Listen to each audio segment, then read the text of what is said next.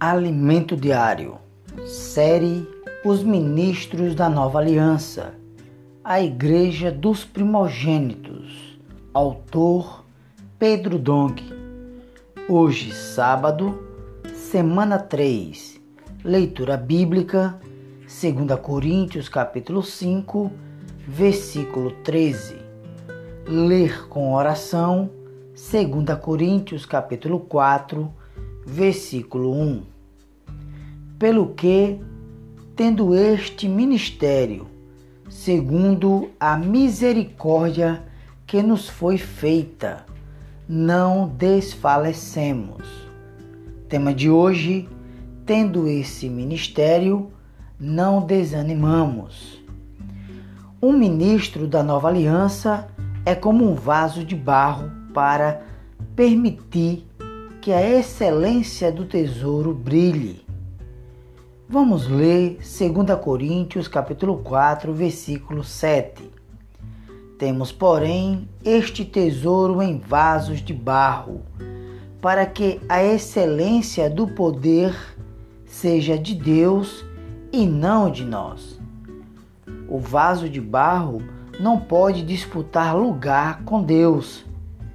Se servirmos o Senhor em nosso natural, disputamos espaço com Deus. Mostramos o poder do vaso, nossa capacidade natural.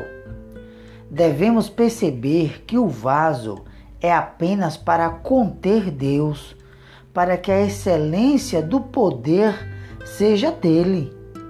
Se nos dispusermos a tomar esse caminho, nossa atitude para com a obra do Senhor mudará e nosso relacionamento de uns com os outros também mudará. Seremos simples. Conforme vimos ontem, devemos estar abertos ao Senhor, sem nada nos cobrindo. O que o Senhor nos propuser fazer, digamos sim e amém. Não permitamos que aos longos dos anos de vida cristã nos tornemos complicados. Por sua misericórdia, Deus nos ministra essa palavra para nos descomplicar, que após recebê-las e praticá-las, nos tornemos como crianças. Fiquemos loucos pelas coisas do Senhor, em vez de querer saber o bem e o mal, como aconteceu com Eva. Desejamos apenas amar o Senhor, Sua vontade e seu Evangelho. Queremos somente ser úteis nas Suas mãos, nas mãos do Senhor. Não ambicionamos posição, fama, montar fã-clube e ganhar dinheiro no viver da igreja. Assim como o Senhor Jesus não exigimos nada para nós, senão a morte de cruz, para que a sua vida opere em cada um de nós. Assim, no reino vindouro, poderemos reivindicar o galardão ao Senhor. Isso também nos refletirá em nosso relacionamento na obra do Senhor.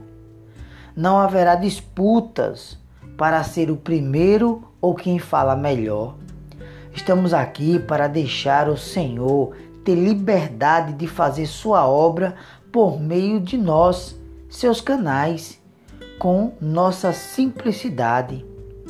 Exemplo disso é a prática de orar pelas pessoas na rua. Um simples gesto de abordar as pessoas com a frase: Posso orar por você? E oferecer-lhe um livro que as pessoas possa ajudar tem mudado a vida de muita gente. No mundo, vários jovens têm caído nas drogas e em situações lamentáveis que os moldam à presença à presente geração.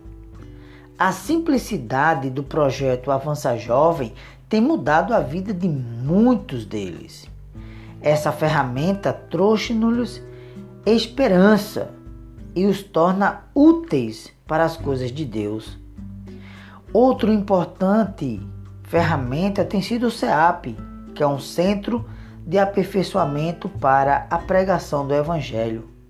Suas duas principais incumbências são formar comportores dinâmicos e produzir líderes.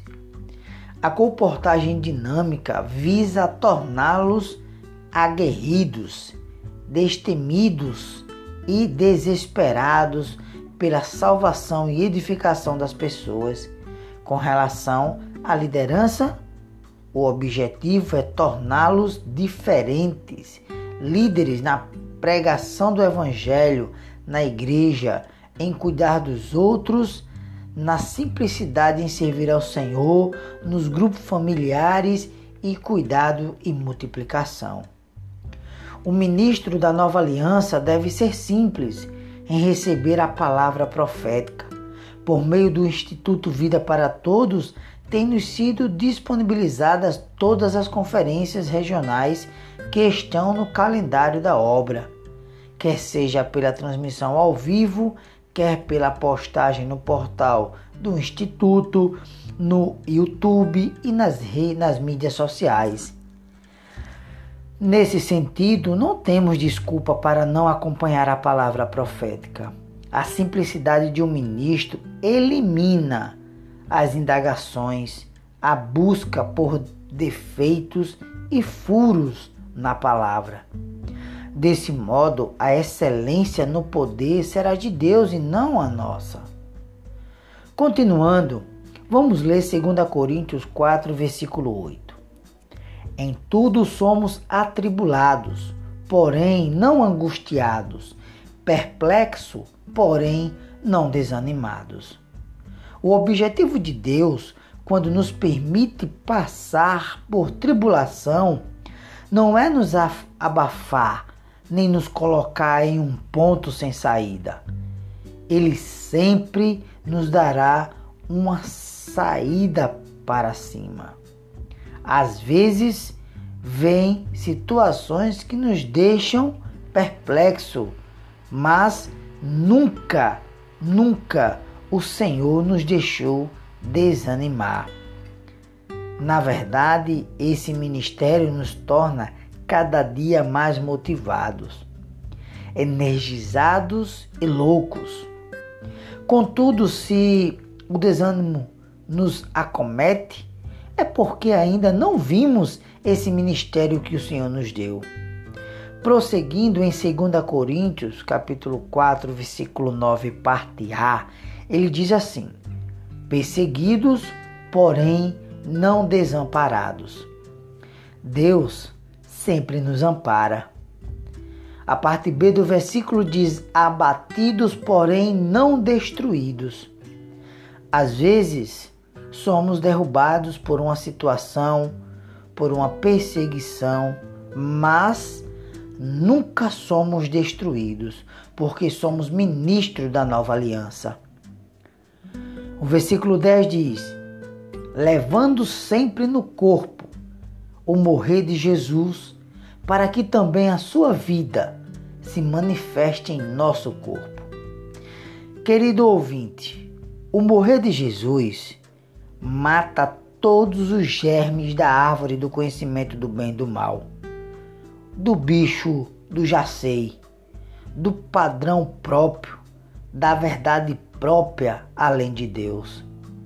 Ele quer matar tudo por meio da cruz e nos usar em ressurreição. Deus nos convidou para a participação no relacionamento da sua Trindade. Nosso natural, porém, não pode ser recebido por Ele. Para isso, o Senhor precisa nos encher da plenitude de Deus. As realidades divinas precisam encher-nos. Ao mesmo tempo, você precisa deixá-lo remover todas as coisas contaminadas pela parte boa e má da árvore do conhecimento do bem e do mal. A exemplo de Paulo, sua parte culta e religiosa precisava sair. Quanto a Pedro, sua parte rude e impulsiva também devia ser removida, porque ambos passaram pela morte de seu natural. Deus pôde usá-lo em ressurreição. Se desejamos ser transformados em ministros da nova aliança, não pensemos que por termos problema com os irmãos na cidade em que moramos, mudar de cidade seja a melhor solução para os desafios que o Senhor nos permite passar. Há situações em nossa vida cristã em que nos sentimos injustiçados por achar que não há caminho para superar essa situação, consideramos a possibilidade de fugir para outra cidade.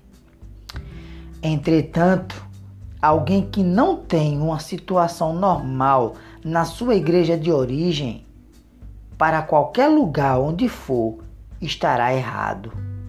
E se for um problema de caráter pessoal, isso precisa ser resolvido. Temos de aprender a sujeitar-nos aos irmãos que estão à frente da igreja na qual congregamos. Eu aprendi essa importante lição. Quando era muito jovem, o próprio presbítero da igreja disse aos jovens que eu, eu servia com ambição. Quando voltei de uma, um treinamento nos Estados Unidos, os jovens a quem eu servia me contaram. Não sabemos como fazer, conhecemos seu coração, mas esse presbítero disse que você tem ambição e quer colocar a igreja em seu bolso. Fala alguma coisa e isso faremos. Em outras palavras, se você falar, vamos nos rebelar. Eu disse: não. A igreja é maior do que eu. A igreja é a igreja. Embora isso fosse fácil falar, naquela noite quase não dormi. Fui diante do Senhor e perguntei-lhe: Senhor, que alternativa tu me dás? Eu vi três alternativas. A primeira, liderar uma rebelião. Eu, contudo, nunca vi alguém que tomou esse caminho se dar bem. A segunda, no meu natural, mostrar ao presbítero e a todos os demais que não tenho ambição pela obra. Daí me ocorreu mostrar isso sentando-me no fundo não me, me preocupando mais com a igreja só para provar que estava certo. No entanto, isso também é cultivar a vida da alma. E por fim, a terceira alternativa. O que devo fazer, Senhor? Para onde vou? E o Senhor me disse: submeta-se a esse presbítero do jeito que ele falou. Eu aprendi a me submeter de coração, não só de boca. Comecei a cooperar bem com esse presbítero, submetendo-me e obedecendo-lhe. Pouco tempo depois, esse irmão conheceu o meu coração. Se você tem problema com os irmãos, líderes de sua igreja, não fuja. Assim você estará preservando sua vida da alma e sempre haverá uma parte de sua vida da alma não transformada. Acerte-se com as pessoas de sua igreja de origem, porque Deus quer usá-lo grandemente. Jesus é o Senhor.